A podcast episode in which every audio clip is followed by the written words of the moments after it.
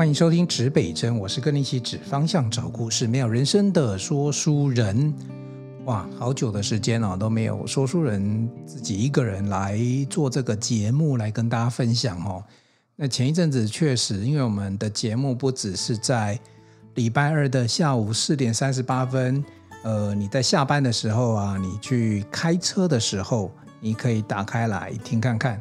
同时，也在礼拜五的晚上两点，哎，不是两点，二十一点，好，晚上九点三十八分的时候呢，也会 on 档。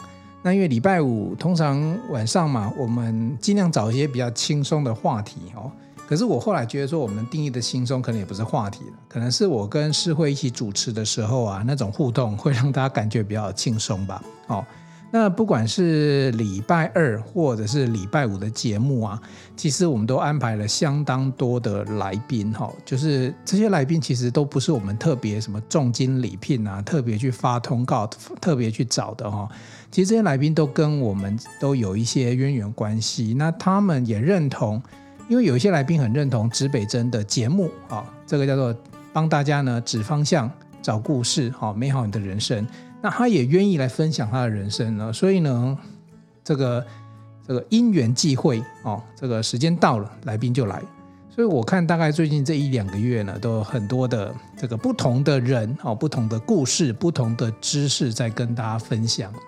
那跟来宾这个互动久了呢，这个说书人啊，瑞仁就想说，哎，我好久没有，其实我也准备好多的故事或者好多的想法来跟大家分享哦。那指北针做了一百多集了哦，已经这个已经超过了一百零三集了，还会继续做下去，而且跟大家报告分享，就是说我们后面还有一些更精彩的节目，可能还要再多切割一个单元出来哦。目前也在筹划当中。那这个内容呢，其实我是觉得，不管你在哪里了，不管你在天涯海角，在世界各地，甚至就在台湾这一块小小的土地上，其实都有很多好听的故事。跟好用的知识，那 Podcast 不就是在分享这两件事吗？一个叫做好听的故事，第二个叫做好用的知识吗？那我们尽可能在节目当中呢，穿插不同的故事跟知识哦。那你想听就打开来听，你不听也没关系，对不对？好，那今天呢，其实说书人回到我的主场啊、哦，我的主，想到我主场，哎，我礼拜这个礼拜五要去看球赛呢，超嗨的啊、哦，呃，应该是。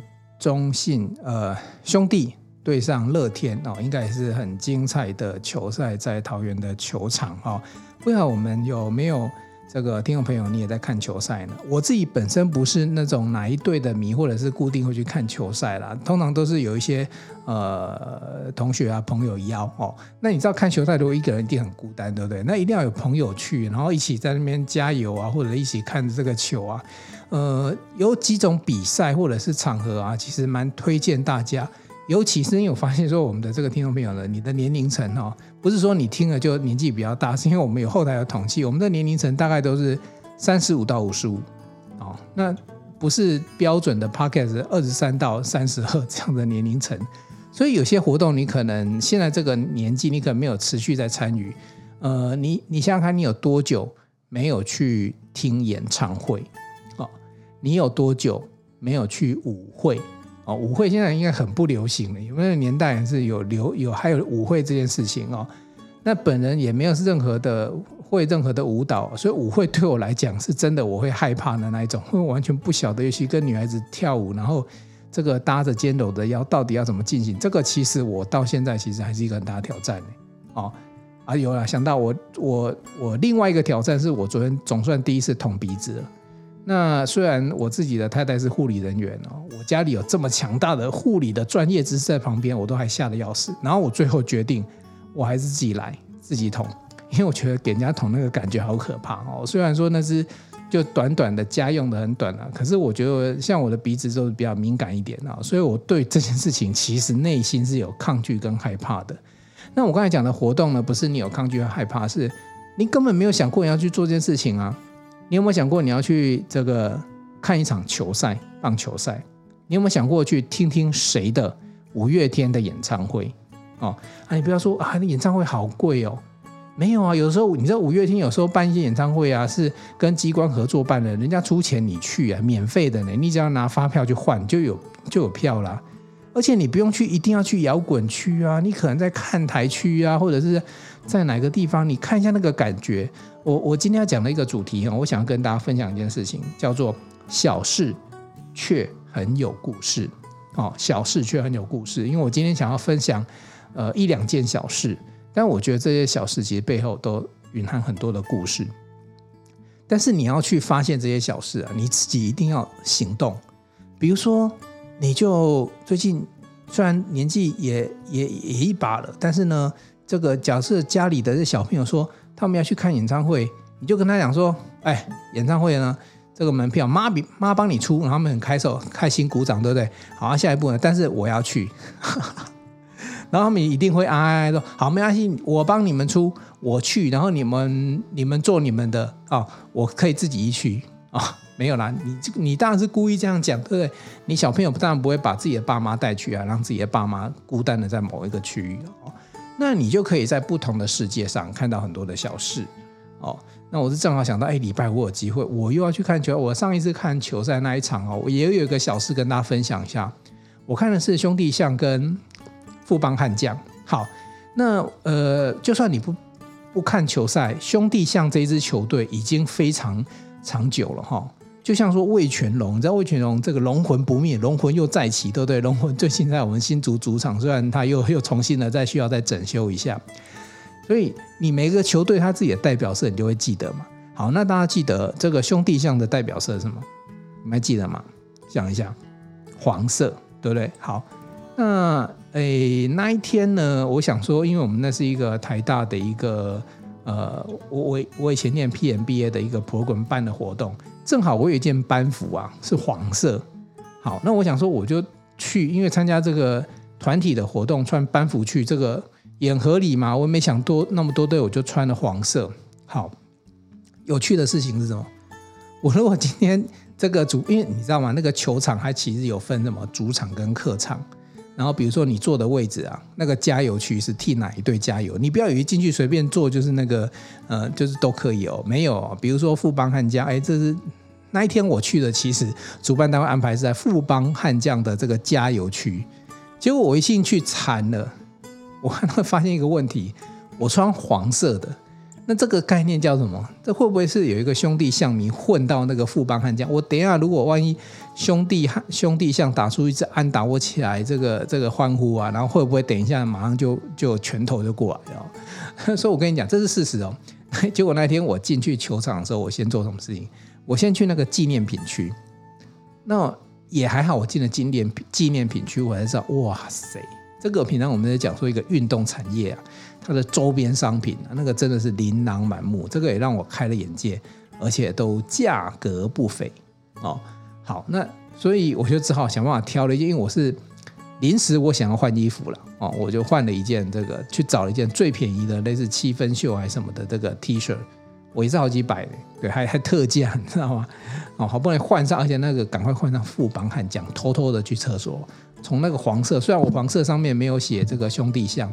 哦，可是我把那个赶快把那个黄色的换下来，啊，变成富问富邦悍将，它是我那衣服是灰色跟蓝色哈，印象中富邦悍将他们有一点蓝色的这个底子哈。好，那这就是个小事是吗？你不懂运动，不懂球赛哈，你混到那个球场里面去哈，你也要长一点知识啊，不要在人家那个加油群里面哦，就跟人家搞不一样，对不对？好，那这个就是一个一个小事。这个看这个也是一个我人生很难。其实什么叫故事啊？你让你忘不掉，几乎就叫故事嘛。过去的事，故事的过去嘛。过去的事你还可以讲出来，那我就是故事啊。哦，好，呃，前两天早上起床我也很开心，因为什么？我在这个浇花的时候发现一件事情，我发现我种的丝瓜真的长瓜了。我们讲，我们一般讲叫开花结果，开花结果，对不对？然后我就。抬头啊，一看，我我我种丝瓜的方式也很妙，然后丝瓜不是直接就种在那个苗，不是一开始种在地上嘛，然后就一直爬，一直爬哦。我先跟大家分享一件事情，那个丝瓜的瓜藤啊，在爬的时候，它会有类似触须那种卷卷的东西。我跟你讲，你不要小看那个很弱很嫩的东西，它超有生命力。它一旦抓住，不管是墙壁还是树木。还是任何它可以攀爬的地方，它就会黏黏，哎，那个非常牢牢牢固的黏在上面。也也不算黏呐，它应该是一种生物的现象哦。你拔当然是拔掉，可是你无法想象，它就附着在那个表面上。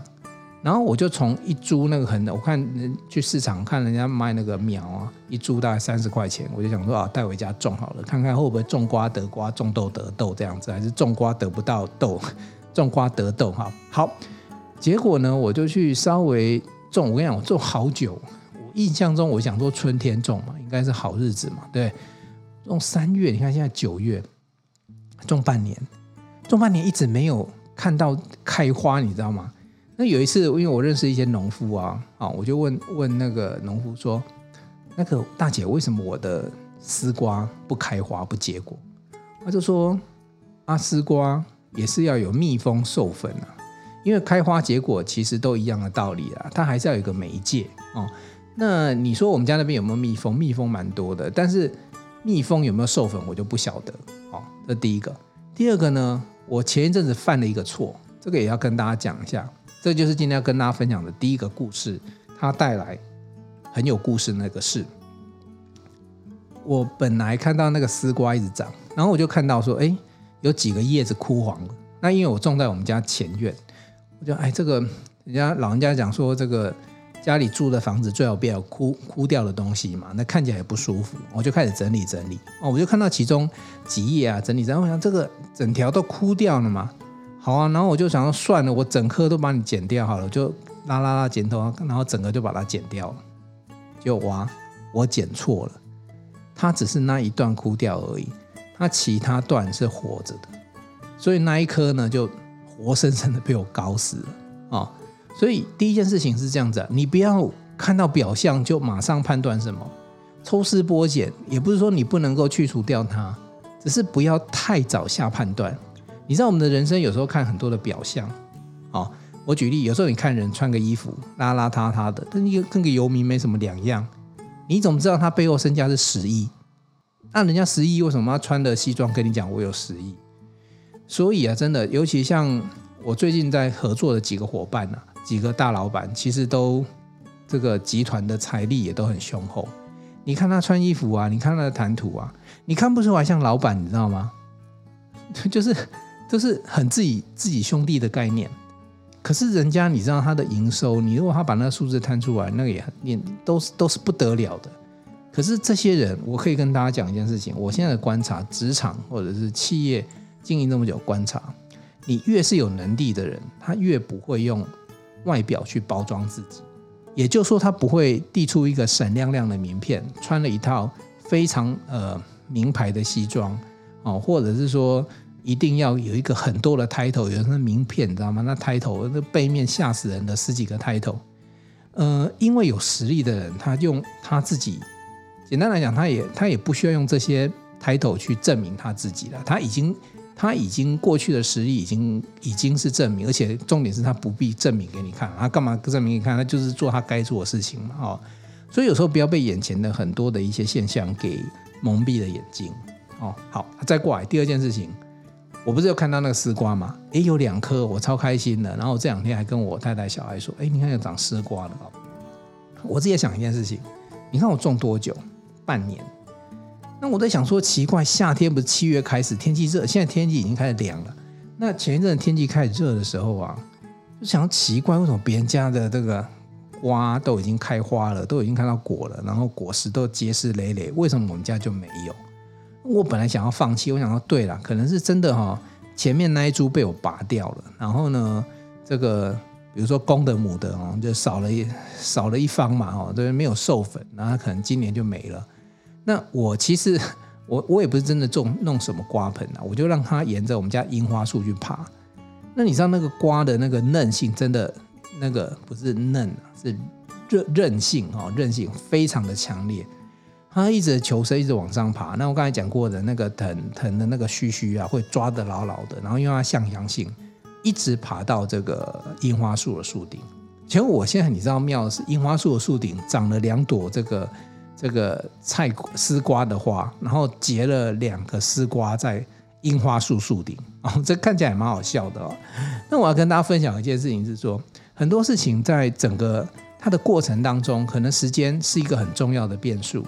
所以不是你说呃种瓜得瓜，种豆得到得豆，这个就是因果关系嘛。我种什么得什么，这没有错，对不对？可是你不要忘了有一个时间的淬炼。所以有时候你种瓜得不到瓜，不是因为真的得不到瓜，因为时间还没到。哦，你就有耐心，你要给它浇水，你要有阳光，然后像我是每隔十天大概会施一次肥，那个肥还不能施太多。哎，对，施肥也很有故事，你知道吗？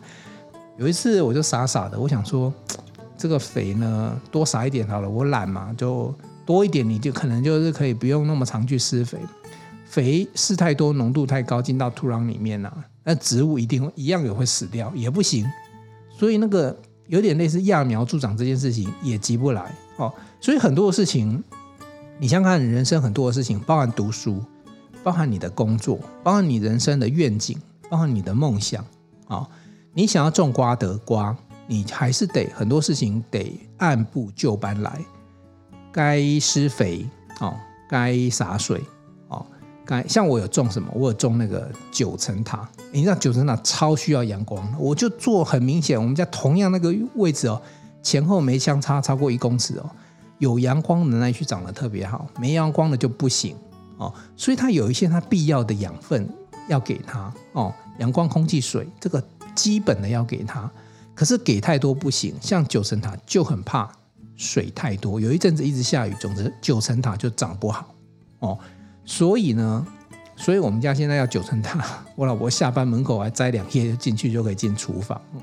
所以我所以你要从这些种哈，我我们不是什么快乐农夫啦，因为就正好一小很小很小一块，我想说，哎，我种一点东西看看会会长出什么哦，我就试试看哦。可是种这过程当中，我也看到了，哎，他们的生命韧性哦，然后你也看到说，有些东西按部就班来，给太多也不行哦，揠苗助长也不行。哦，这是人生一个，这是硬道理哦，这硬道理，这没有办法，不是说你今天啊、时代变变了，然后科技呀、AI 人工智慧呀、啊，然后你就有办法，它有办法让你有更有效率。比如说你在种植里面，你可能可以用监控的科技监控的方式哦，去监测这个水分够不够啊，哦，或者是阳光够不够啊，或者是你撒的这个这个肥料够不够啊。可是你想想看哦，他也只是告诉你够不够，够或不够，他没有办法帮你加速，哦，所以很多事情按部就班来，这个是我最近在种的这些小小的农作物里面呢，就得到了一些启发。好，我再再再讲一个另外一个小故事就好，这也不算小故事了，也是我最近在从事的一些活动里面，然后我自己感受到的一些心灵鸡汤的感觉哈。我最近在跟我儿子骑脚踏车，那骑脚踏车过程当中呢，有一回我们就去挑战比较难的坡度。你知道那个坡度啊，如果路边的那个指示标有时候会，你仔细看哦，有时候路边会显示那个呃坡度是几趴，比如说五趴六趴。那有一次我们看到那个趴数啊，十几趴，连我儿子啊那种他平常体力不错的，然后笑我骑太慢的，他就告诉我说：“爸爸，我跟你讲，这种坡度我爬不上去。”好。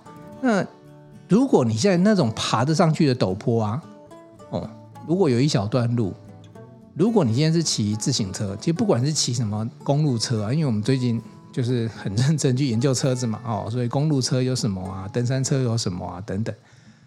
呃，如果说你今天很认真的去骑车，那你遇到这些坡度怎么办？坡度通常也只有一种方法，就是你就认真踩。哦，这边真的要跟大家讲，就是。我我遇到那种坡度，你没辙啊，你就认真踩。而且我自己的方法是低头踩，不要看往前。为什么？你看前面你就觉得哦，我怎么进步？怎么这台车这个速度这么慢啊？怎么移动这么慢啊？可是你认真踩的时候，你看不到前面的时候，你你内心只想到说，哎，我的脚力现在还够不够？我还能不能往前踩？你就会很专注这件事情。好，所以如果你遇到陡坡，你就认真踩。好，那光这件事情呢，也可以跟大家分享一个我的个人的对人生的感受了。如果你遇到困难，那个困难可能是一长一要有一段时间的。其实你不要再往前去思考说啊，这个困难要多久？举例好了，你你你负债一百万，你每个月在还债，每个月还三万，好。那你还想说啊，我还了一个月，那我还有三十，还有还有三十二个月。其实你不要再往前，因为你越想那个时间就越可怕哦。所以你只要想办法怎样呢？想办法把那个月的三万块还完，每个月都努力赚出三万块钱去还钱。你不要去管未来还有二十三十个月，你终有一天会还完的。这样你心里面的压力是不是就轻一点？哦，所以遇到斜坡、遇到陡坡，骑自行车的就是认真踩。那如果说你今天是人生遇到人生的关卡，你就是赶快用你当下所有的能能量跟能耐去面对这个困难。好，好，那。骑车的过程当中，偶尔你知道我们那个骑车或登山啊，其实都有一些默契啊，就是这个擦身而过的时候啊，会互相问候一下，有时候是早安，有时候是晚安。那如果你遇到不是你的车友或登山友，有时候路边看你很认真那边踩啊，路人呢、啊、他都会给你很温馨的一句加油、哦！我相信大家都多少会有遇过，或者说你也帮人家加油过哦。嗯、还有另外一个现象是。比如说你在比赛，你冲破终点的时候，你是不是有终点的很很开心的欢呼声？尤其你是拿到冠军、亚军、季军这样子前几名的时候，哦，终点是不是有欢呼声？好，在骑车的过程当中啊，大概你会遇到这两个，不不是你内心，就不是你自己发出的声音，是周边发出的声音。一个是呃路过的加油声，另外一个是终点的欢呼声。哦这两个声音都很重要，都很棒。但我自己比较喜欢路过那个跟你身边情形擦身而过那个路人给你的一声加油。你像看到你们数位平生，然后呢，他只是给你一句话而已。可是你知道，有时候啊，在你骑车的时候，那个力量，那个力量是从内心油然而生，发自内心出来的。那你说，这个通过终点之后，那种欢呼声会不会有？会有，可是大家不自觉，因为别人在帮你欢呼啊，你就第一名了，就应该就应该给你鼓鼓掌。你你听懂吗？你应该接受到这些掌声的。可是你在那个过程骑的过程，没有人应该要给帮你加油吧？可是你却获得一个加油声，你觉得哪一种哪一种声音比较珍贵？我自己是喜欢这个过程的声音啊，所以有时候我们在做。不管创业啦，包含很多跟很多的呃企业机关单位合作啦，我自己也经常跟大家分享一件事情，就是说我们做努力做啊、因为跟你合作的单位啊，绝对不会锦上添花啊，绝对不会呢，这个叫做雪中送炭，绝对都是在做锦上添花哦，这什么意思？你以为你的朋友在帮你？在跟你合作，都希望说：“哎，瑞人加油，冲呀，辛苦我来，我来帮你。”不是，这种人很少很少。可是呢，多半都是怎样？有一天你成功了，哦，你拿你拿下了最大的市场，然后呢，你可能呃拿了一些这个奖状了，哦，奖杯了，奖牌，受到肯定了，别人就会他说：“哎，好棒哦，我们跟第一名合照一下。”我们这个都是终点的喝彩。可是呢，过程。那一句加油叫做雪中送炭。那我为什么这么珍惜雪中送炭？因为没有人会雪中送炭，很少人会雪中送炭。包含我自己，有时候比如说在周边一些朋友在创业的时候啊，你说我要帮他，我看他那个样子可能就不会成功啊，我要怎么帮？就每个人都会有这样子的心态。那有的时候呢，是看准了他，就是有一点类似投资的角色，或者是。呃，给他关注这样子的一个一个角度了哦，就是希望他能够成功。可是你能够给他的也不多。可是当你一成功的时候，所有人都贴过来啊。所以不管你是在做自己这个工作上的伙伴，或者是你在做事业的伙伴，呃，你都要去珍惜一下那个路过那一声加油声，那种那一声加油声就是雪中送炭。那我真的只能告诉大家，尤其创业的过程当中，没有人在雪中送炭。你去看看，如果你的东西真的卖相很差，然后真的商业模式做不好，你觉得那些方的那些投资者会投你？不会呀、你觉得他们会说：“哦，我现在很苦，然后我现在这个梦想真的很好，可是我养这么多员工，然后这个梦想要支持下去，你支持我吧？”没有，你去看那些投资者，没有一个是因为可怜你，所以要给你钱，多半都是因为你做得不错，而且很有未来性，他才会呃说好，我们来合作哦。所以这也没有关系，这世界上本来就应该这样子，而且你更应该告诉自己，你要把自己做好，让别人来关注你，而不是说我在那边这个哀怨，在那边幻叹说，哎。为什么我这么认真都没有人要来关注我？我这么好哎，都没有人想来帮我。没有，不管你是做事业还是做创业都一样。你在工作上也这样，你进去任何一个职场，你真的要展现你的实力，把你的实力给大家看，大家就会过来跟你一起合作，就会说我要帮你。可是当你一点都展现不出来自己积极的那一面的时候，不会有人可怜你，说啊，你这个职场菜鸟，来来来，我们来帮你。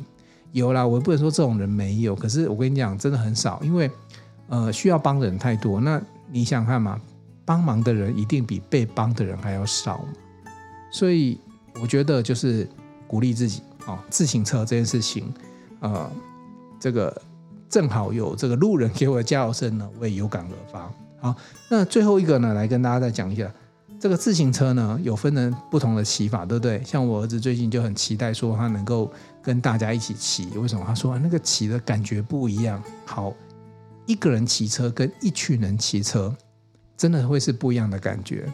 一个人你可以享受孤独，一个人是训练自己，一个人可以自己没有别的干扰的情况底下前进。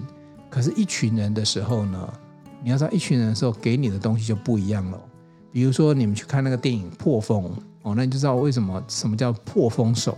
因为骑车的过程当中啊，有一个阻力叫风阻，那一定要有人去承受这个风阻，让后面的人呢能够，因为他那个风往前之后呢，因为你有个破风手，它这个风的阻力就往两侧散掉，那你骑在后面的人就会真的风阻比较少一点。哦，这是一个物理学的观点，所以有阵子我就觉得奇怪了，我儿子刚骑的时候，一天到晚骑在我后面是怎样？哦，我弄懂，因为我在帮他破风哦。不过他一定会跟我讲说：“爸，你在那边吹牛那么夸张啊，风没那么大，好不好？你也破不了什么风啊。”对，但是你想想看哦，我从骑车里面去看到这件事情，就是说，呃，一个人骑跟一群人骑其实意义不一样了。哦，那人生当中有时候就是得一个人走，但是不要一直一个人走，因为太孤单了，你的人生会没什么意义。所以你可以一个人走的时候是训练自己的耐力，也就是回到刚刚讲的，就是说能不能这个叫做让自己好，让自己能够呃有一天让别人过来锦上添花。那雪中送炭这件事情呢，我们不奢望，对不对？那我们就能把自己练好嘛。所以这时候有时候你就在一个人一个人走这条路，但是呢，走着走着呢，其实有时候必要的时候，你去参加一些比赛或者一些团体的一些活动。你就会发现说，哎，这里面乐趣不一样。团体的时候，别人会激励你的这个士气，也会激发出你的这个体能跟耐力。然后呢，还有一些不同的乐趣哦。就像这个事业的过程当中，最近事业的过程当中，我有发现一件事情。过去我一直很努力在做一件事情，就是呃组自己的生态圈。好，可是我就发现说，组自己的生态圈其实非常非常痛苦。呃，不能说痛苦啦，因为创业其实对我来讲没有什么好痛苦的。它就是因为你就是呃甘愿做嘛，哦，甘愿受这个概念，所以它不是痛苦，而是说它是有挑战的，它是不容易的哦。那后来呢，我就发现说，哈，那另外方向，我如果不组生态圈，其实我蛮喜欢生态圈的一种概念啊，叫做羊毛出在狗身上，猪来买单。我会讲太快，有听懂吗？羊毛出在狗身上，猪来买单。那个概念就经常说，比如说你去吃饭的时候，哎，你去吃饭本来应该你付钱，就别人付钱啊。那那个人为什么要付钱？是因为长得漂亮吗？不是啊，是因为他付了这个钱，他有另外一层的价值意义存在啊。哦，比如说呃，他付了这个钱，他可以拿到跟你一张合照哦之类的，啊，这张合照是他梦寐以求的。哦，所以其实有时候是这样子，就是。一个人跟一群人，那有时候你用一群人的角度去做事情的时候，你就要去发现说，让大家怎么样互相共好。也就是说，呃，以事业的角度来讲，它的概念就是我们互相合作。但是过去的传统很简单，叫做什么？一直在研究什么一加一啊，然后这个买进卖出啊，哈，然后你是我的供应商啊，哈，然后我我要往下游走啊，这么之类的哦。可是那个通常都是线性的，就是一条线由上往下。那生态圈它就不是，它是二维甚至是三 D 的模式，也就是说，它的整个互动过程里面呢，它是我对你好，你对他好，他对另外一个人好，啊，最后那一个人又对我好，结果我们在一起，大家都好啊，所以这个就是一起一起的力量。所以从骑车里面我们可以感受到，你看一个人骑跟一群人骑，其实又是不一样的概念哦。好，所以简单的分享到这里。第一个，呃，一开始呢，我们分享说，哎，你千万不要看别人有或没有啊。那个，我常讲一句话，你不要看他以为是小猴子，他其实一转身是孙悟空哦。所以人生有很多事情不是你想象的样子，你不要只看表面哦。就像说，我不小心看了这个我种的丝瓜，以为那个瓜藤已经枯萎掉了，我没有看清楚啊。结果误杀了我，不然我现在应该是四颗五颗丝瓜，不是现在刚跟大家讲的两颗丝瓜，对，好，那丝瓜这件事情告诉我们，你要有一些耐心，你要有时间，种瓜会得瓜，但是是半年还是一年得瓜不晓得，就看你给它呃的养分，然后各种环境，有时候种瓜不得瓜，不是因为你给的不好，可能就是差那么一点点时间吧，那你要去研究它到底差什么。或者是说你不想研究，那你至少要有一个要有一件事情，就是耐心的等待哦，不要以为这个方向是错了，很多的事情是需要时间来淬炼出来的。那第二个故事跟大家分享的是，我骑自行车遇到陡坡的时候，我的心得就是用力踩，不要看前面哦。然后呢，但是呢，如果过了陡坡之后呢，你当然可以看前面啊。你如果有一个很美好的风景，你就享受一下你骑上来看到风景的那个快感。哦，所以不是叫你一直低头骑了哦，是当你爬到高点的时候，你是可以享受的哦。就像说你事业做成功之后，你是可以享受自己做出来这个事业的。但是你困难的时候，你就埋头就继续做就对了哦。然后呢，周边的加油声，哦，我个人喜欢过于这个终点的欢呼声，所以呢，不用期待这个雪中送炭，因为大家都在做锦上添花。所以倒过来，你自己练功，想办法让别人不要送炭，你也可以到达终点。然后呢，一个人骑的时候享受孤独，一群人骑的时候呢，感受一群人的风采。在事业里面叫做生态圈，生态的商业模式去建立起来，会有很多不一样、很棒的结果。好的，这一集呢，说好故事，做好更多事啊。那在这边呢，就跟大家告一段落了。那其实我们后面还有很多 很多排定很多来宾的精彩故事啦。呃，但如果说说书人有这么一些小小的故事的话，或者是我遇到一些什么更厉害的知识的话，我一定会好好的跟大家分享。今天这一期节目就做到这里哦。东南西北指方向，找故事，正人生，指北针，一起美好你我的人生。我们下一集见喽，拜拜。